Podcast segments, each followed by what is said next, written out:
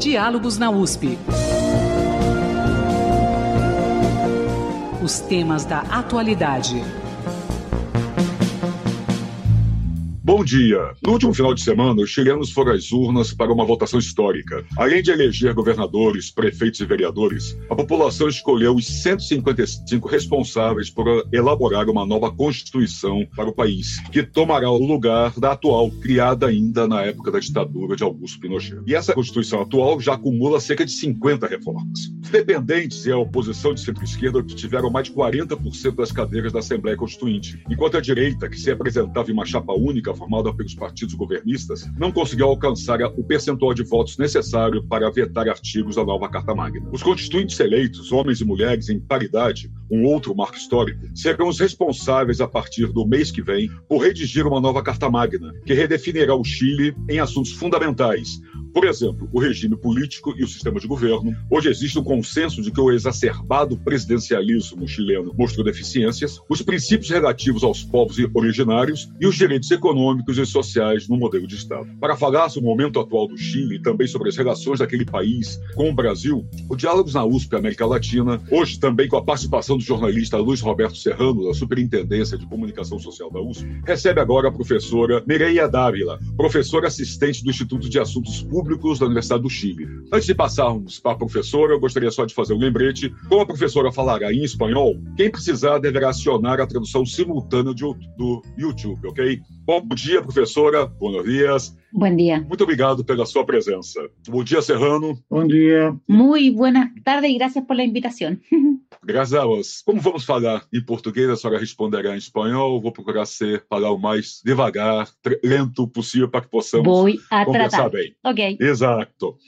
Eu gostaria de começar com a senhora com uma declaração do presidente Sebastião Pinheira, que afirmou, logo depois das eleições, que os cidadãos nos enviaram uma mensagem clara e forte, tanto ao governo como a todas as forças políticas tradicionais. Não estamos sintonizados adequadamente com suas demandas e desejos. A senhora concorda com essa frase? O governo não está em sintonia com a população? Eh, yo creo que rotundamente no. Eh, yo creo que el, el gobierno no sintonizó eh, desde octubre del 2019 cuando se presentó el estallido social y esta gran como revuelta y protesta social. Yo creo que el gobierno ni sus ministros han sido capaces de, de entender la profundidad de la crisis chilena desde el punto de vista primero del estallido de 2019, eh, en la medida que eh, instauró la represión y ahí hubo todo un problema con el tema de las violaciones a los derechos humanos, y después con la pandemia y la crisis de salud en la negativa a dar una respuesta más eficaz y más rápida desde el punto de vista de ayudas sociales a las personas que se quedaron sin trabajo y que no pudieron salir de sus casas. Entonces, eh, y yo creo que esas dos cosas hicieron que el presidente y su gobierno perdieran la, sintonía con la ciudadanía. Yo estoy totalmente de acuerdo y hoy día la, la, figura del presidente es una figura que marca una aprobación ciudadana bajísima y que absolutamente está deslegitimidad legitimado el poder, no, no es una fuente de poder desde el punto de vista de que uno lo escuche. Y eso no había pasado desde 1990 en el retorno a la democracia. Por eso es muy grave, creo yo. A senhora, antes de passar para o Serrano, eu queria só aproveitar uma expressão que a senhora usou.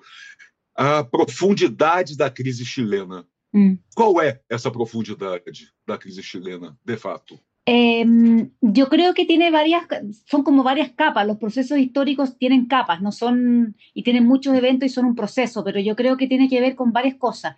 Tiene que ver primero con, con, el modelo chileno de, de, desarrollo económico, que si bien las estadísticas dicen que fueron absolutamente exitosos, que bajó la pobreza, que hubo estabilidad, crecimiento económico, inversiones extranjeras, etcétera, etcétera, la gente pudo acceder a, a, mercados, a bienes que antes no tenía. También es cierto que no se disminuyó la desigualdad, que es una cosa estructural, en, bueno, en América Latina y también y especialmente en Chile, y, ese bienestar también se, se, produjo en base a las deudas.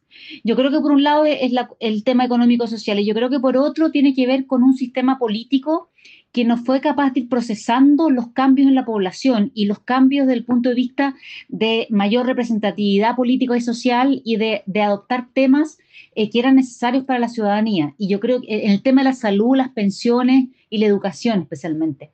Yo creo que esa combinación, más el propio gobierno del presidente Piñera, porque esta crisis estalló, eh, una porque subieron el pasaje del metro, un evento muy particular, el 2019, pero además por un conjunto de declaraciones de los ministros muy desafortunadas como que si la gente se levantaba más temprano llegaba antes, que si las flores bajaban de precio se podían comprar más flores, cosas muy chocantes y muy, muy brutales para una cantidad de gente que vive en condiciones muy malas. Entonces, yo creo que el, gobierno del presidente Piñera aceleró un proceso que venía eh, incubándose lentamente en Chile. Por eso creo que es tan profunda y estamos hoy día redefiniendo la constitución de Pinochet. O sea, yo jamás pensé en mi generación que nos iba a pasar eso.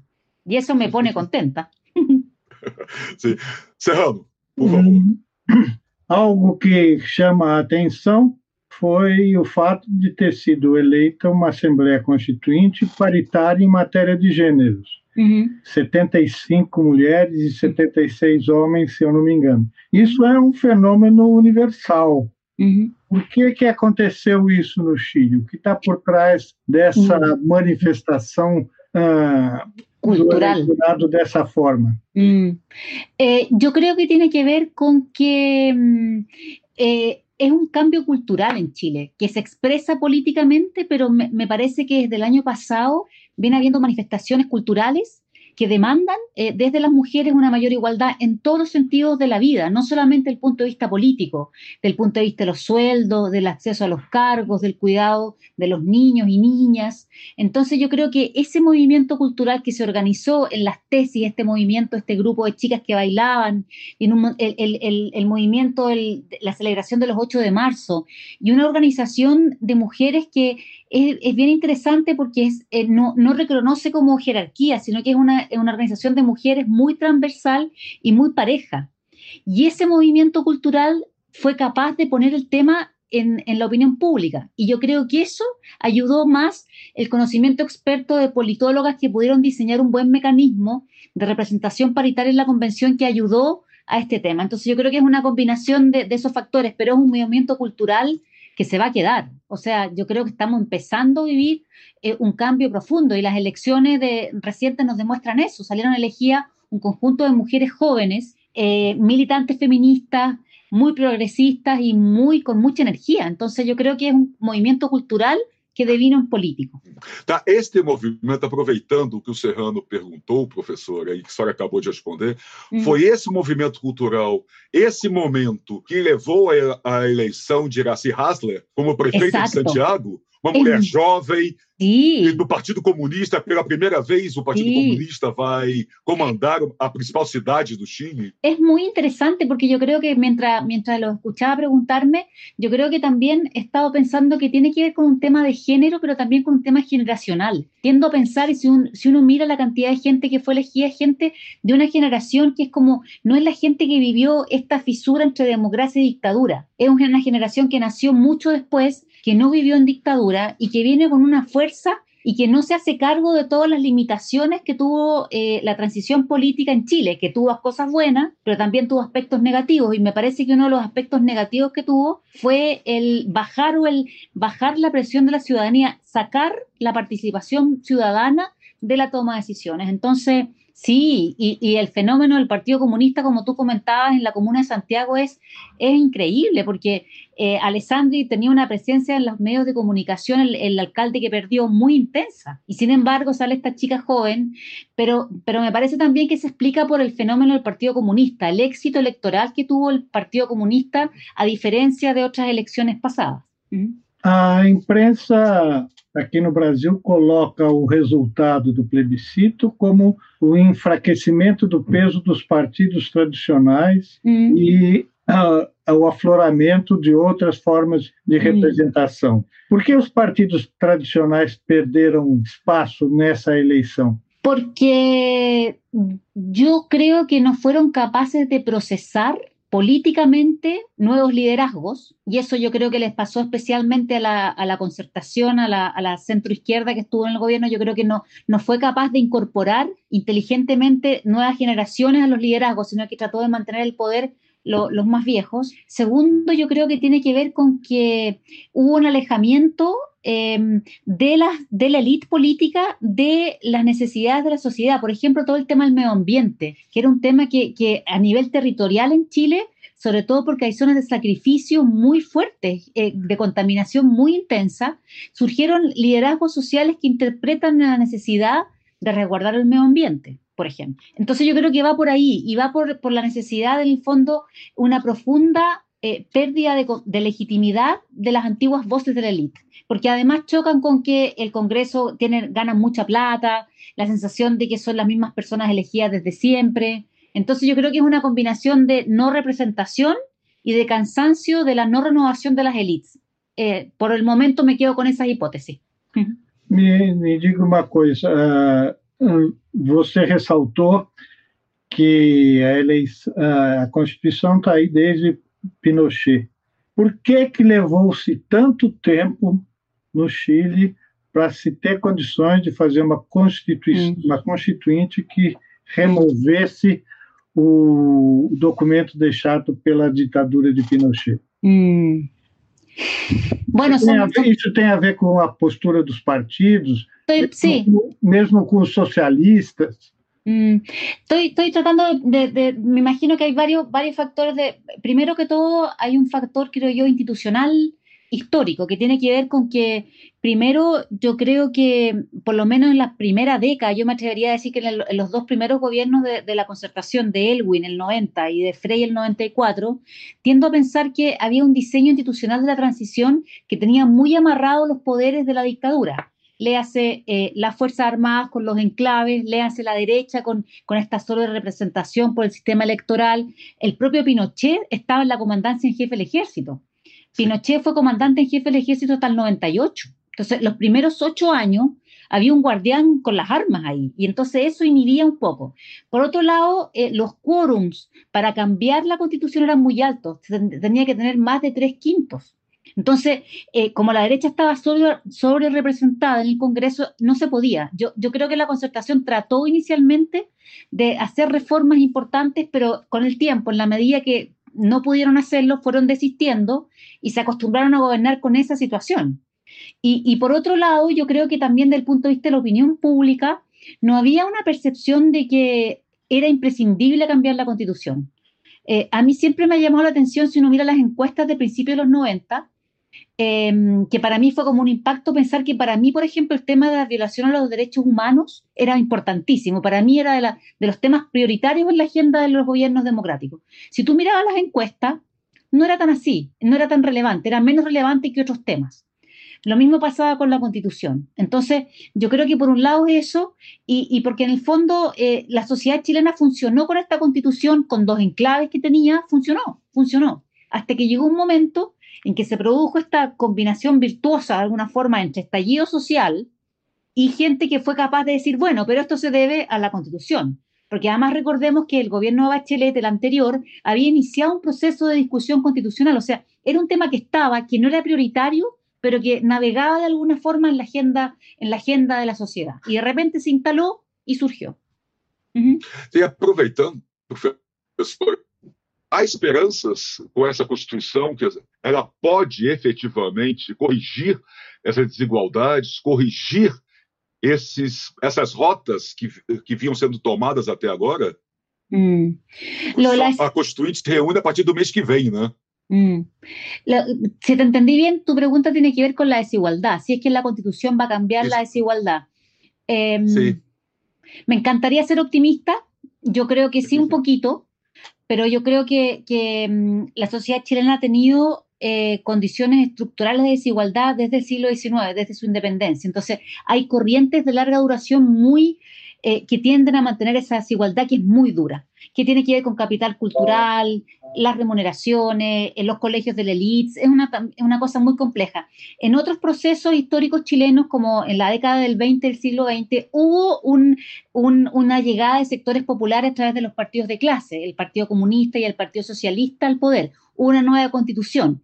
Hubo una década que se ordenó un poco y, y se avanzó, y después de nuevo vino la desigualdad. Entonces, Yo esperaría que esta vez, que es la diferencia de otros momentos históricos, en que es la constitución elegida eh, por todos nosotros, porque nosotros votamos por los convencionales. En esa lógica, yo esperaría que hubiera una discusión que permitiera reducir ciertos espacios de desigualdad. Sobre todo pensando en regular mejor al sector privado y dar una discusión respecto a ciertos derechos que tienen que estar incorporados en la Constitución. Derecho a la salud, derecho a la vivienda, derecho a una pensión digna y el medio ambiente, que son como los temas que yo estoy mirando que son los más importantes. Y eso tiene que venir después en una discusión sobre cómo se financia esto. Pero eso a su vez va a depender de las elecciones porque va a depender de quién salga en el gobierno. Entonces, yo me atrevería a decir que sí, pero con una pie de página de preocupación, digamos. E esse processo, com toda sua preocupação, tem a ver com a mudança da estrutura econômica neoliberal, que vem, vem já há tempos? Sí. Eh, yo siempre he tratado de pensar qué, qué, definiríamos como neoliberal desde el punto de vista de, de, de que Chile, qué tendría que ser distinto. Yo creo que Chile tendría que ser distinto para que dejara de ser neoliberal, eh, pensar una regulación de los mercados económicos mejor. Creo que el Estado tiene un rol regulador de los mercados que es muy importante. Creo que el Estado tiene que plantearse el tema de las pensiones. Creo que el tema de las pensiones con un sistema que es absolutamente privado no resiste. Y, y creo que tiene que garantizar también la salud y la educación. En la medida que eso pase, yo tengo la impresión que podríamos decir eh, que nos dejamos y nos alejamos un poco del modelo neoliberal. Pero, pero está complejo porque si bien eh, en la convención ganó gente más bien de la centro y más bien de la izquierda, eh, no implica que tengan una visión común. Y, y, hoy día estaba leyendo en la prensa la, la, lista del pueblo, que es una lista de izquierda que llegó formada alrededor de la protesta, que tiene una posición bien intransigente para el diálogo. Entonces, el peligro es que tanta intransigencia eh, al final la minoría logre poner sus puntos. Entonces, yo estoy un poco mm, como expectante de ver cómo se va a producir la dinámica de diálogo dentro de la convención. É o, no seu editorial hoje, o jornal O Globo, um dos jornais mais importantes do Brasil, ah, ao mesmo tempo que fala que é uma constituinte de esperança, mas pode trazer problemas, isso dentro da visão conservadora deles. Hum. E eles comparam com a Constituição de 88, 1988 no Brasil, hum. em que se reconheceu direitos à, à população de saúde, de, de, educação, de melodia, e eles o, mas aí eles dizem que no Brasil fracassou porque não tem quem pague por isso. Exatamente. Eu não concordo com isso. Quero deixar claro que eu estou lhe transmitindo uma posição do jornal conservador. Você acha que isso pode vir a acontecer se não houver um crescimento de economia mais justo, etc., mas que haja recursos para o Estado enfrentar as demandas que vão aparecer e vão ser muitas? É, é interessante porque eu creio que eh, podría pasar si es que eh, en el fondo hay que mirar el proceso político chileno como un proceso largo. Estamos, ya, hubo estallido social en el 2019, hubo, se acordó cambiar la constitución, se votó a favor de la constitución. Hoy día acabamos de votar a los nuevos convencionales. Una vez que se discuta la constitución, se tiene que aprobar por un plebiscito de salida, que se llama, que nosotros tenemos que volver a aprobar si es que nos gusta o no a los ciudadanos la constitución. Pero eso, paralelamente, va a tener que ir eh, con una discusión sobre el sistema tributario. Yo creo que hay dos cosas que hay que discutir en Chile, el sistema tributario que no solamente tiene que ver con la estructura tributaria, eh, cuánto se le carga a las empresas eh, en, comparación con el IVA. Hoy día en Chile nosotros pagamos un IVA que es más bien alto y eso todos sabemos que va en desmedro de las personas más pobres. Yo creo que hay que discutir el tema de la evasión y la ilusión, la gente que no paga impuestos y que se hace como por el lado y no los paga, y el tema de las remuneraciones y el trabajo informal. Yo creo que sin ese, esa discusión me parece que la constitución se puede quedar solo en las palabras y, no cumplir realmente lo que, lo que todos queremos que sea, un país más justo y menos desigual. Entonces, eh, y eso va a depender, como ya dije, de quién salga elegido el próximo año. Entonces, podemos ir un camino muy bueno o podemos ir con turbulencias que, que sea complejo. Entonces, yo más bien pongo un signo de interrogación, con optimismo, con optimismo.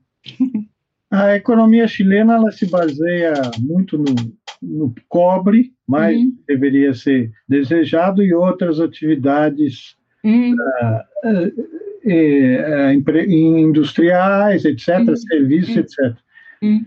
Uh, como está hoje no momento o, o, potencial de atração do capital estrangeiro para o Chile? Hum. Para, hum. digamos, sustentar uma economia que seja capaz de passar por uma transformação social? Hum.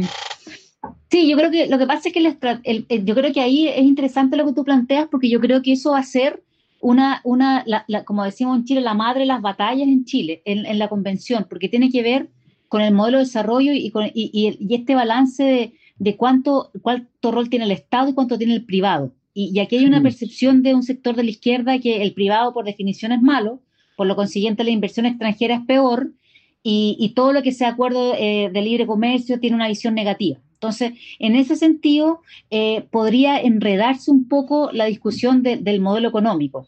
Y, yo creo que, el cobre, claro, nosotros venimos discutiendo esto hace varias cientos de años, discutiendo que tenemos que pasar hacia una economía eh, que en el fondo no solamente exporte materias primas, pero pareciera ser que hay una inercia eh, desde el punto de vista de la estructura económica de los actores que tienden a mantener esa lógica eh, por delante. Entonces yo, yo lo veo medio complejo. Ahora, estaba mirando que por lo menos hoy día en la mañana o ayer el, Luxich, que es uno de los empresarios más ricos de Chile, estaba dispuesto a invertir y, está funcionando y la economía está funcionando. Entonces yo creo que en la medida que se encauzó el proceso en un cambio constitucional, eh, me imagino que los empresarios también internacionales van a seguir invirtiendo. Yo no, no, veo que estén especialmente asustados todavía respecto de lo que está pasando en Chile.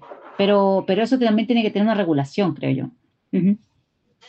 Tá? A senhora falou, professor, agora há pouco, dessa questão da esperança uhum. com relação à nova Constituição uhum. e tocou no ponto da questão da saúde.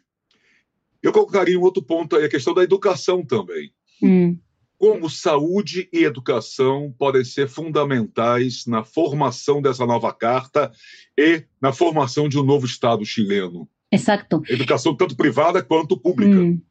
Sí, lo que pasa es que ahí, ahí es complejo porque yo creo que eh, en la salud y especialmente en la educación y en las pensiones creo que son los aspectos del modelo neoliberal chileno que más ha tenido grietas o debilidades, porque yo creo que la, presidenta Bachelet eh, cambió y trató como de devolver al Estado el tema de la salud local, de la salud municipal.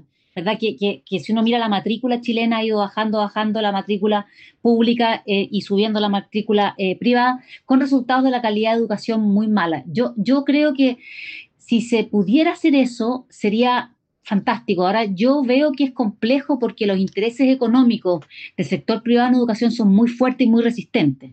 Y, por otro lado, el colegio de profesores tiene dinámicas también corporativas particulares. Todos sabemos muchas veces que los colegios de profesores son eh, organizaciones complejas que de repente tienden a ser más conservadoras, tienden... No es fácil sentarse a conversar entre el empresariado y la educación y el, pero yo creo que el Estado tendría que tener un rol y asegurar no solo la cobertura, porque hoy día eh, los gobiernos de la concertación dijeron, sí, pero nosotros avanzamos en la cobertura de la educación secundaria, por ejemplo, y universitaria, pero la calidad y la brecha y la absoluta desregulación de la, de la educación superior es brutal en Chile. Entonces, eso sí tiene que morigerarse.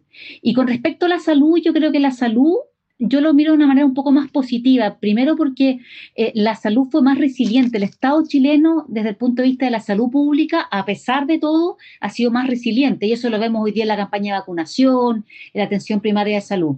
Yo creo que hay que mejorar el sistema público de salud, que es el FONASA, que es en el fondo este seguro público, y regular más la ISAPRE. Yo creo que si esas dos cosas se pudieran hacer, me parece que, que se podría avanzar harto, porque en el fondo yo no sé hasta qué punto la sociedad chilena, y aquí es una hipótesis, quiere un modelo, no quiere el modelo capitalista. Lo que quiere es que el modelo capitalista funcione bien. Y, lo que, y, si uno lo mira a través de las encuestas, eh, los chilenos y chilenas quieren que el mercado funcione bien, que se regule mejor. Eh, no quieren, por ejemplo, que las FP, estas, las pensiones, en lo que se va a subir vaya un fondo, un fondo común de todos y se redistribuya.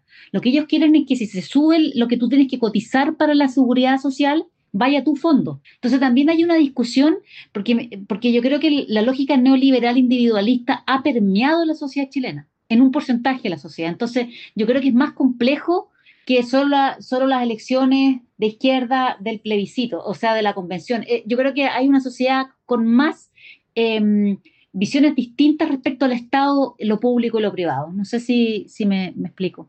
Uhum. Qual a expectativa do, da atuação do governo até nesse período todo em que vai haver concentração de atenções na Constituinte hum. e depois vai haver um plebiscito. A tendência é o país ficar meio paralisado durante Sim. todo esse período ou as coisas vão continuar funcionando normalmente? Eh, yo creo que el gobierno va a seguir gobernando de aquí a marzo. O sea, va a seguir mandando proyectos de ley, va a seguir generando, porque en Chile el presidente tiene mucha capacidad de poner temas, no solo por ley, sino que por decreto. O sea, va a seguir moviendo la maquinaria del gobierno como lo hizo el primer gobierno del presidente Piñera. Yo creo que eso va a depender de quién salga elegido el próximo año, pero tiendo a pensar que, que se va, como que va, se va a poder funcionar con ambas cosas. En, la medida que lo de la constitución esté encausado por un lado Em, yo creo que va, va, a ser complejo, pero yo creo que va a funcionar. Va, va, a ser muy enredado, pero va a funcionar. El nuevo gobierno va a funcionar. La va a tener muy difícil.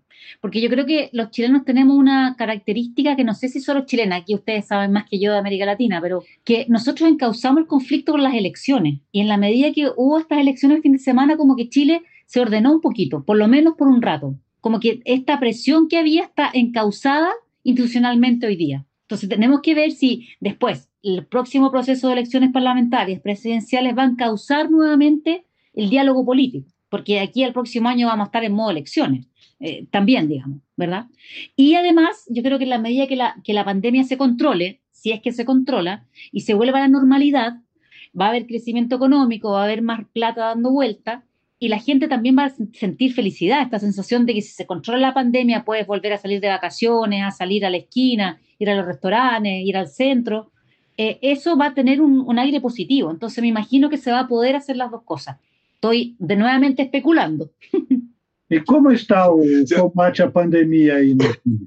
Perdón, no, no te entendí. Sim, ¿Cómo, ¿Cómo está el combate a pandemia ahí no Chile? ¿Cuáles son las perspectivas? Eh, buenas y malas. Yo creo que Chile eh, ha tenido cosas buenas como la rápida vacunación. Yo creo que en ese sentido, en comparación con América Latina, hemos avanzado bien porque el presidente acordó la compra de vacunas con mucha anticipación. Yo creo que ha estado muy mal el manejo de, de la trazabilidad, de que tú puedas saber quién está contagiado. Yo creo que eso ha sido muy débil.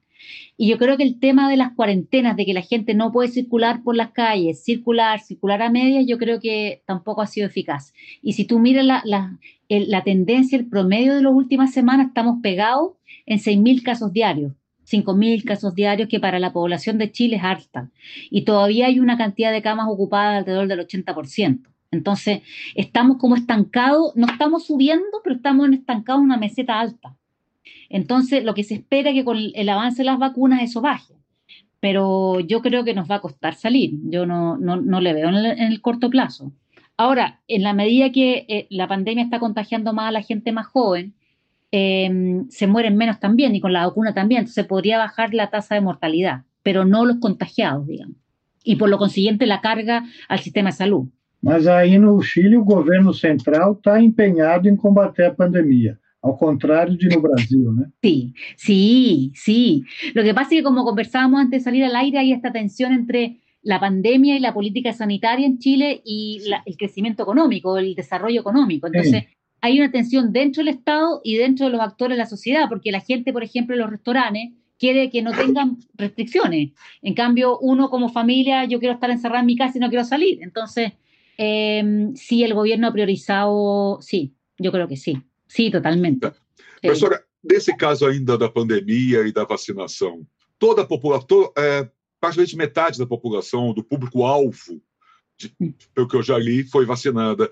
Isso inclui também os povos indígenas, os menos favorecidos? Sí, sí, sí, sí, sí, sí, sí. Sí, la, la idea es así, sí, ha, ha, partido, partido por edad. En el fondo se partió privilegiando a la gente de, de, 80 años para arriba y fue bajando en la medida que tuviera eh, cubierta la población más vieja. Y en general sí, yo creo que ha funcionado. O sea, si uno mira y las tasas de vacunación, sí, no, yo creo que además llegaron y se hicieron vía atención primaria, que es la atención que está más presente en todo Chile. Es como el Estado en, en los territorios, digamos. Y eso sí, en general ha funcionado. Por lo menos yo no leí en la prensa que no, que no funcione. Han llegado las vacunas, no se han perdido, no se las han robado. Eh, alguno por ahí que se las quiso robar, pero en general funciona, funciona, sí. Yo creo que funciona. Sí. voltando a um tema do que nós já falamos sobre como os partidos uh, acabavam agindo dentro do espaço político que se havia sido aberto depois da saída de Pinochet, porque hum. nem porque nem nos governos da Bachelet se avançou mais na direção da necessidade de uma constituição, porque nem nos governos de esquerda uh, se chegou a ese ponto que se llegó ahora? Porque eh, lo que pasa es que entre, entre, si miramos los gobiernos de la entre el 90 y, y los 2000, eh, segundo gobierno Bachelet cambió su coalición. Entonces, en el fondo, del punto de vista de política de coalición, para poder eh, ganar las elecciones, incorporó al Partido Comunista, se, movió a la izquierda. Y eso implicó un conjunto de demandas programáticas distintas a las de la antigua concertación. O sea, el, último gobierno de Bachelet fue un gobierno más de izquierda, entre comillas, que los gobiernos anteriores, por la agenda de cambio constitucional y porque había una demanda también. Ya habían habido movimientos sociales que habían de alguna forma esbozado que había una cierta eh, como incertidumbre social o cuestionamiento. Está el movimiento de los estudiantes del 2006, que se llamó el movimiento de los pingüinos, por los uniformes, ¿verdad? Eh, hubo otro movimiento en 2011 también de los estudiantes. Entonces, ya habían sectores sociales que estaban diciendo algo no cuadra en el modelo chileno.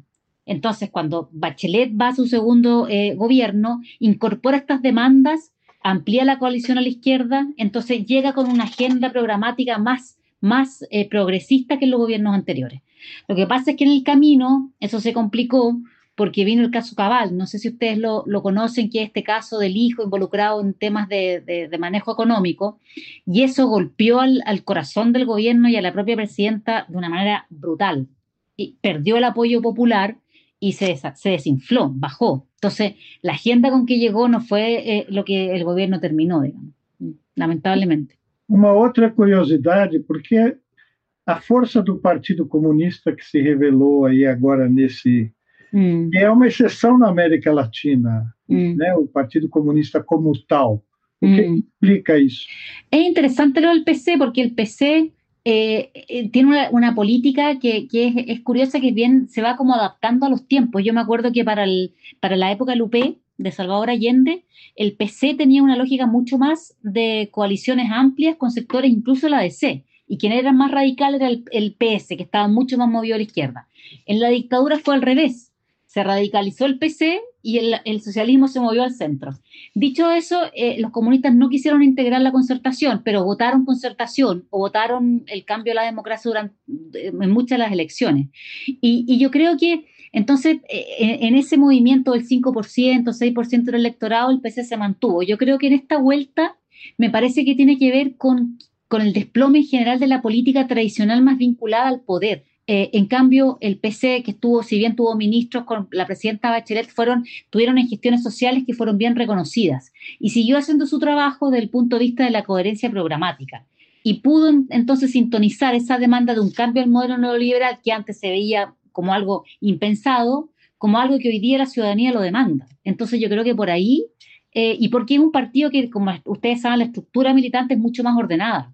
Entonces, el punto de vista como del orden programático, y además tiene un candidato que es muy popular, que es el alcalde Recoleta, que, el alcalde Recoleta va puntuando las encuestas. Entonces, claramente ahí también hay un efecto y hay diputadas, la bancada de diputadas jóvenes, que venían del movimiento estudiantil que también tienen mucha presencia pública y han tenido una agenda muy reformadora. Entonces yo creo que se combina la estructura partidaria, eh, el, eh, la lógica de, cambiar el modelo neoliberal que es demandado por la ciudadanía, más eh, las candidaturas que tiene el alcalde Jadwe, que va a ser ahora, fue reelegido alcalde, pero va a ser candidato presidencial.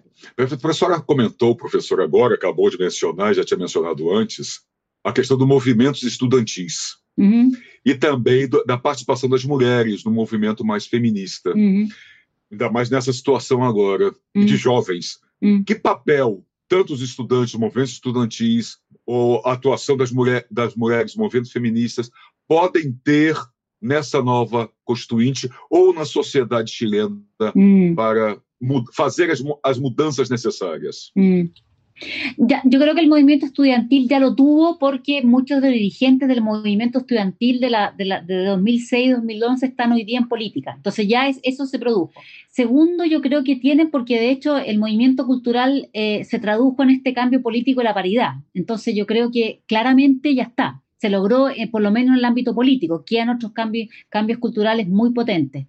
Y, yo creo que los movimientos sociales llegaron o están llegando a, la constituyente. Hay un movimiento que se llama el movimiento Modatima, que es un movimiento social que surgió en regiones para defender el agua, porque hoy día el código de agua permite que los privados tomen el agua y, el agua no está consagrada como un derecho humano, digamos. Entonces hay todo un conflicto muy fuerte por el tema del agua. Y ese grupo, ese movimiento social, hoy día eh, llegó a la gobernación, que es este cargo regional en Valparaíso, en la quinta región, con una votación enorme. Entonces yo, yo creo que de alguna forma se está removiendo el mapa de movimientos sociales que están moviéndose al sistema representativo. Habrá que ver si por estrategia ellos deciden meterse a la política tradicional representativa o se quedan a nivel más, más de sociedad. Eh, pero me parece muy interesante el medio ambiente, sobre todo en el tema de mujeres.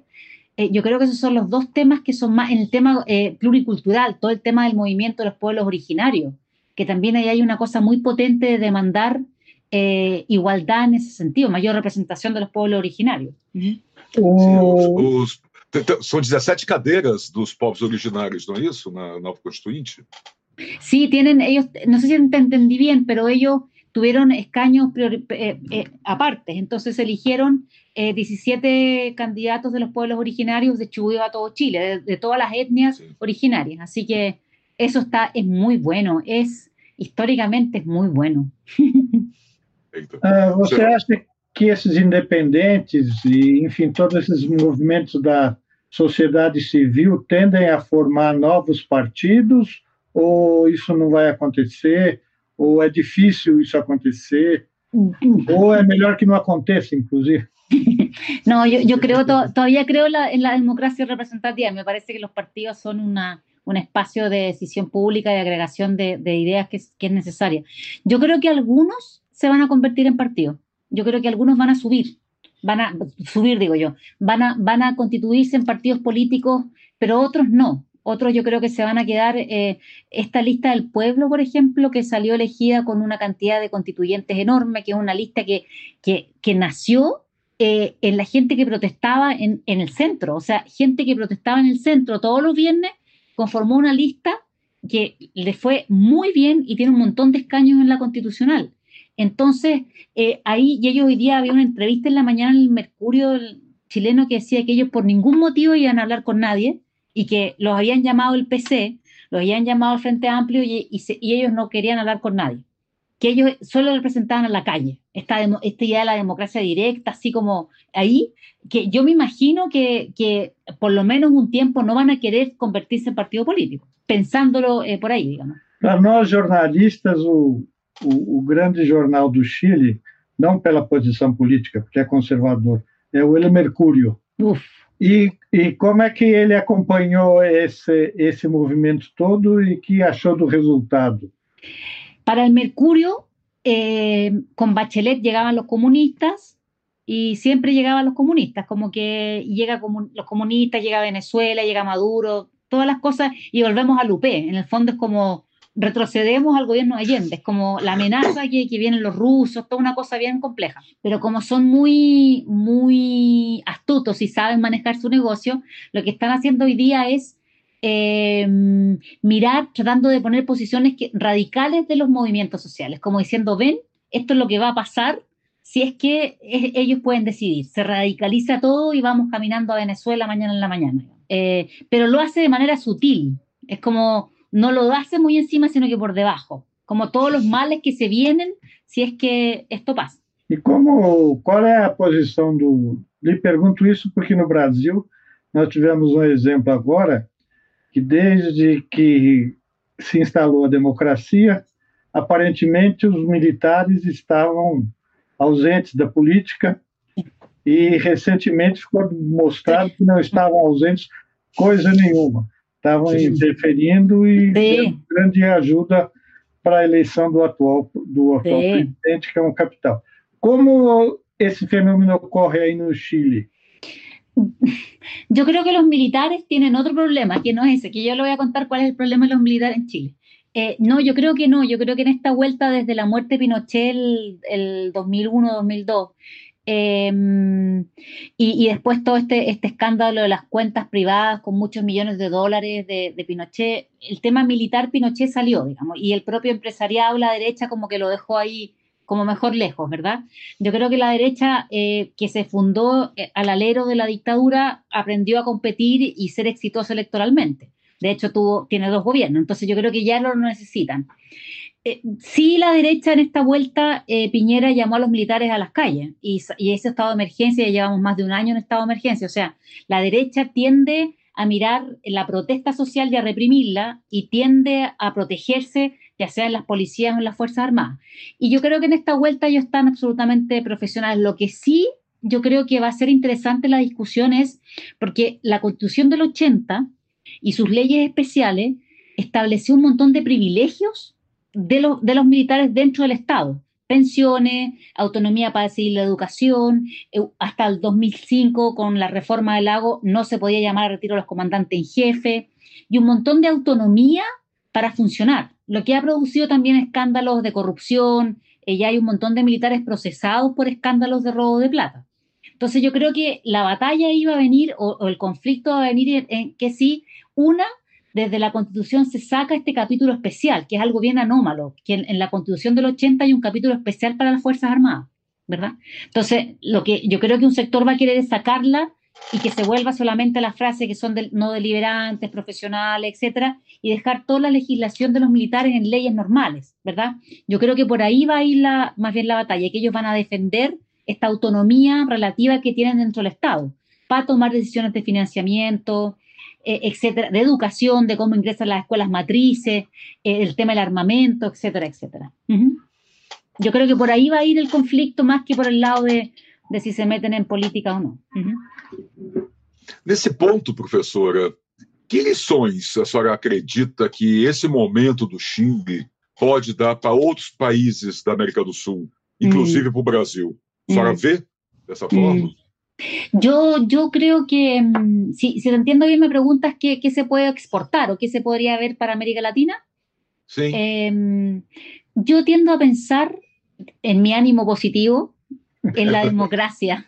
En, en, la democracia. Yo creo que la democracia chilena ha funcionado bien, harto bien. Yo, yo creo que de hace un año que estaban todo el mundo peleando en las calles, hoy día estamos, estamos caminando una nueva convención. Yo, yo creo que la democracia funcionó, pudo procesar el tremendo conflicto que teníamos. Entonces, eh, yo creo que, y, y, y, yo creo que eso es muy importante y la democracia representativa. Yo creo que eso eh, hay que mirar muy con lupa cómo vamos a lograr traducir las demandas ciudadanas tan importantes en un nuevo cuerpo constitucional. Yo miraría mucho eso. Eh, sería lo único que miraría, básicamente, la democracia chilena. No, eh, la lógica de la, representación de los, de los pueblos originarios, el tema de las mujeres. Yo creo que eso es un avance en la democratización enorme. Y también miraría si es que vamos a ser capaces de generar un Estado con mayor eh, financiamiento que funcione mejor para un proyecto eh, que sea más inclusivo. Yo creo que ahí eh, estaría muy pendiente de mirar em, cómo ese balance y, los sectores que han tenido tanto poder siempre lo van a soltar. Si esa es mi duda, mi duda es qué va a hacer la derecha. mi, mi gran duda es, bueno, ¿qué va a hacer la derecha con esta derrota histórica que tuvo en el suelo? ¿Qué va a hacer? ¿Cómo se va a defender? ¿Cómo se va a armar estratégicamente para mantener eh, el poder. Esa es mi, mi, gran como interrogante, eh, porque va a estar dejar de ser subsidiado por el sistema electoral primero, por la constitución, entonces va a tener que competir unas reglas electorales mucho más parejas para todos.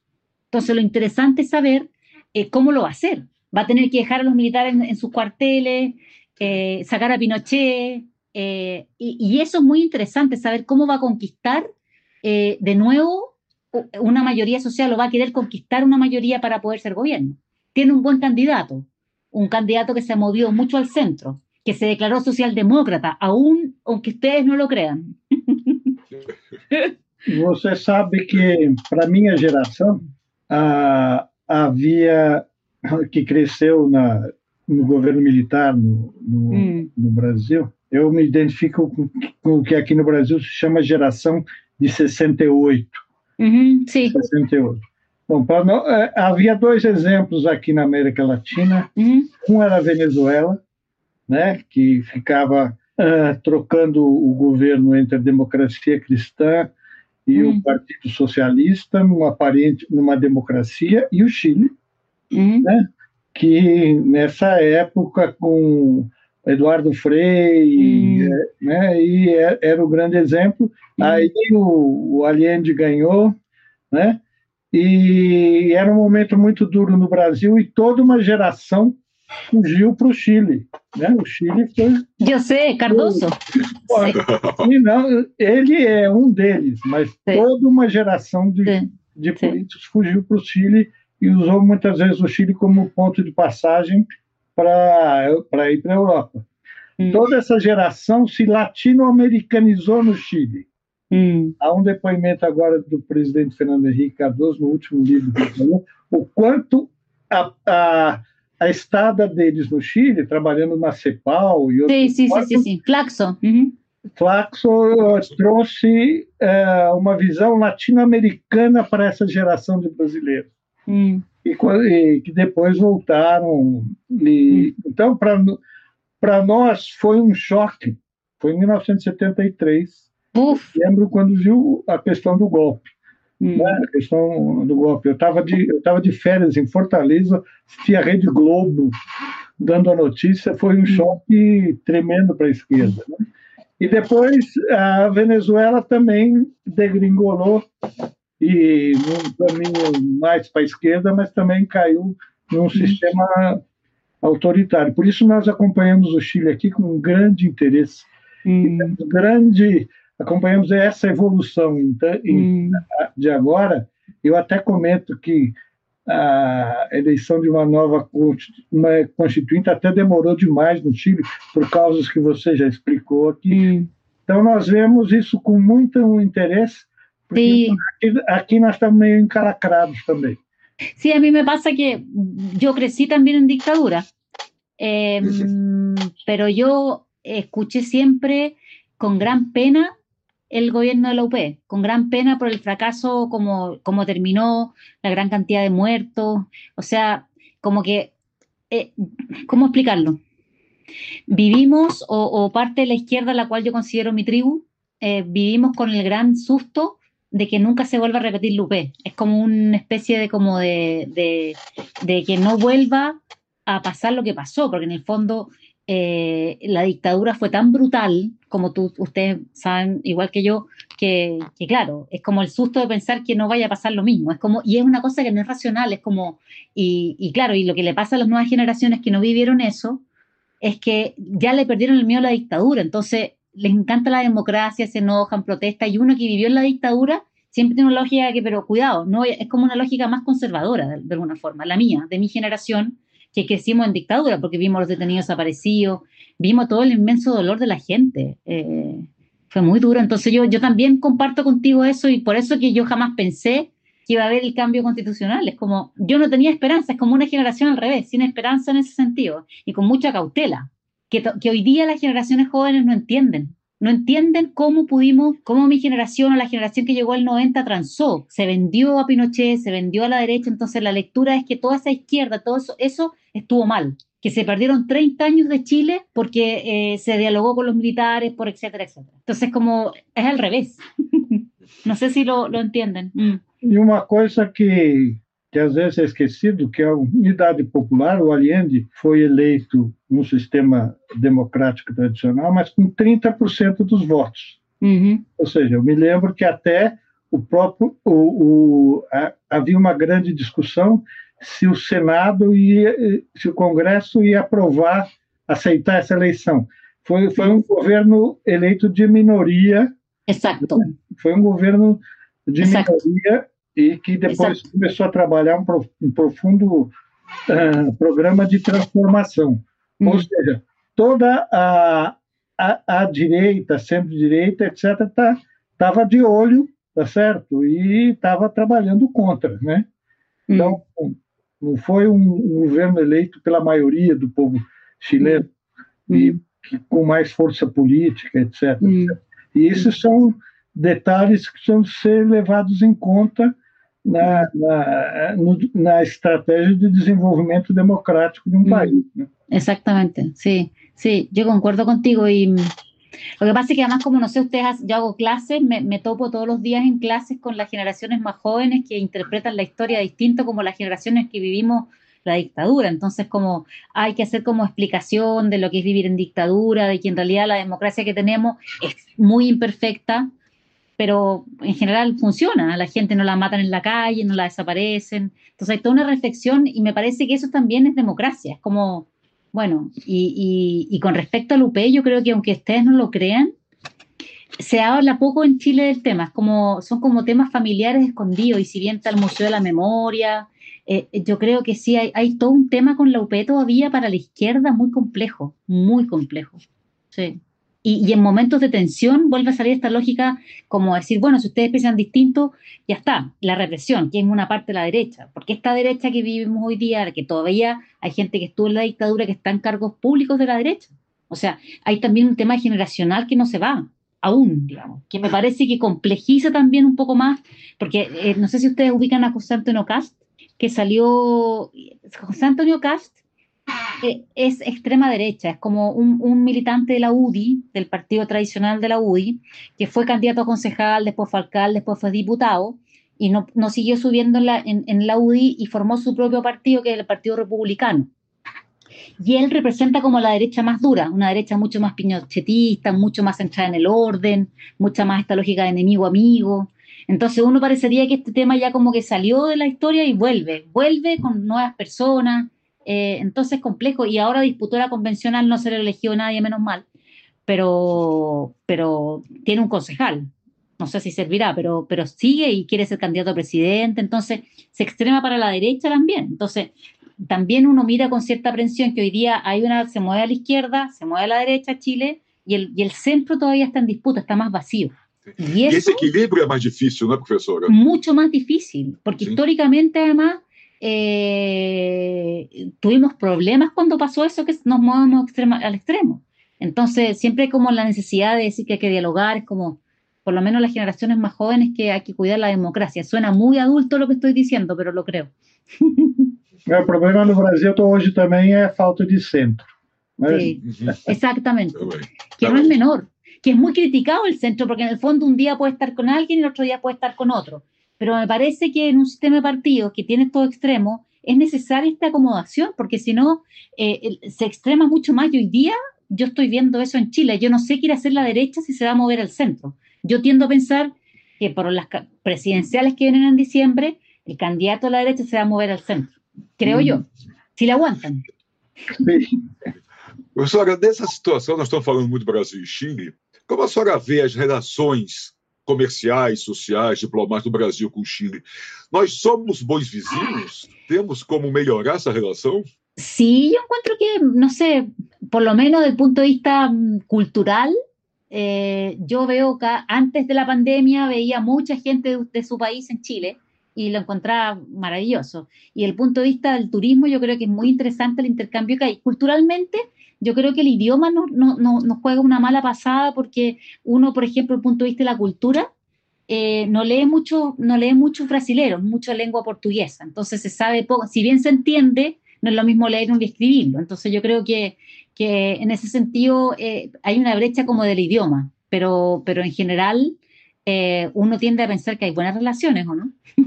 Sal Políticamente. Sí, políticamente es que Bolsonaro y Piñera no se llevan, se llevaron bien en un momento. Vino el hijo, le regalaron una torta al presidente. Cuando vino, cuando vino Bolsonaro a Chile, el presidente Piñera le regaló una torta para su cumpleaños. Sí, sí. ¿Se acuerda? Sí, es verdad. Lo que pasa es que hoy día Chile, el presidente Piñera está desarmado políticamente que no, relaciones internacionales no hay muchas y hoy día Bolsonaro está criticado en Chile también por el tema del manejo de la pandemia, que tampoco hay muchas ganas de juntarse con ellos, digamos, creo yo. Serrano, estamos quase chegando ao final do programa. Você gostaria de encaminhar alguma coisa a mais? No, muchas gracias por la invitación y su país muy entretenido. Em, yo trato de aprender, si bien, por ejemplo, el tema de las Fuerzas Armadas es distinto, la relación del Estado con las Fuerzas Armadas que, el, que Chile, yo creo que ahí también hay un tema muy interesante y a mí siempre me, me atrae eh, la capacidad de, de esta, este vínculo entre el Ejecutivo y el Legislativo de ustedes, que es tan distinto porque es un sistema federal, nosotros somos un sistema mucho más centralizado, entonces, sí, somos más chiquititos, ustedes es un país inmenso. Sí, sí é verdade. Gostaria de finalizar, Serrano, mais alguma coisa? Não, só, diz, só dizer que nós estamos acompanhando aqui muito de perto o que vai acontecer agora Essa gracias. constituinte e as próximas, a próxima eleição, que nós também temos aqui no Brasil desafios políticos enormes Sí. que vão ser resolvidos em questões Sim. de A mí me... rapidamente Ujú. para abrir caminho para uma vivência política e, e, inclusive econômica mais mais rica e que mais voltada para a população como um todo. Exactamente. É, professora, professora, muitíssimo obrigado. Que agradecer Muchas muchísimo, gracias a professora. por la invitación. Se me pasó el tiempo muy rápido. Fue muy entretenido Sí, para mí. Sí. Que estén muy bien. Muchas gracias. profe- Un abrazo. Muito obrigado. Gracias. Quieran. Que Profesora. muy bien. Hasta!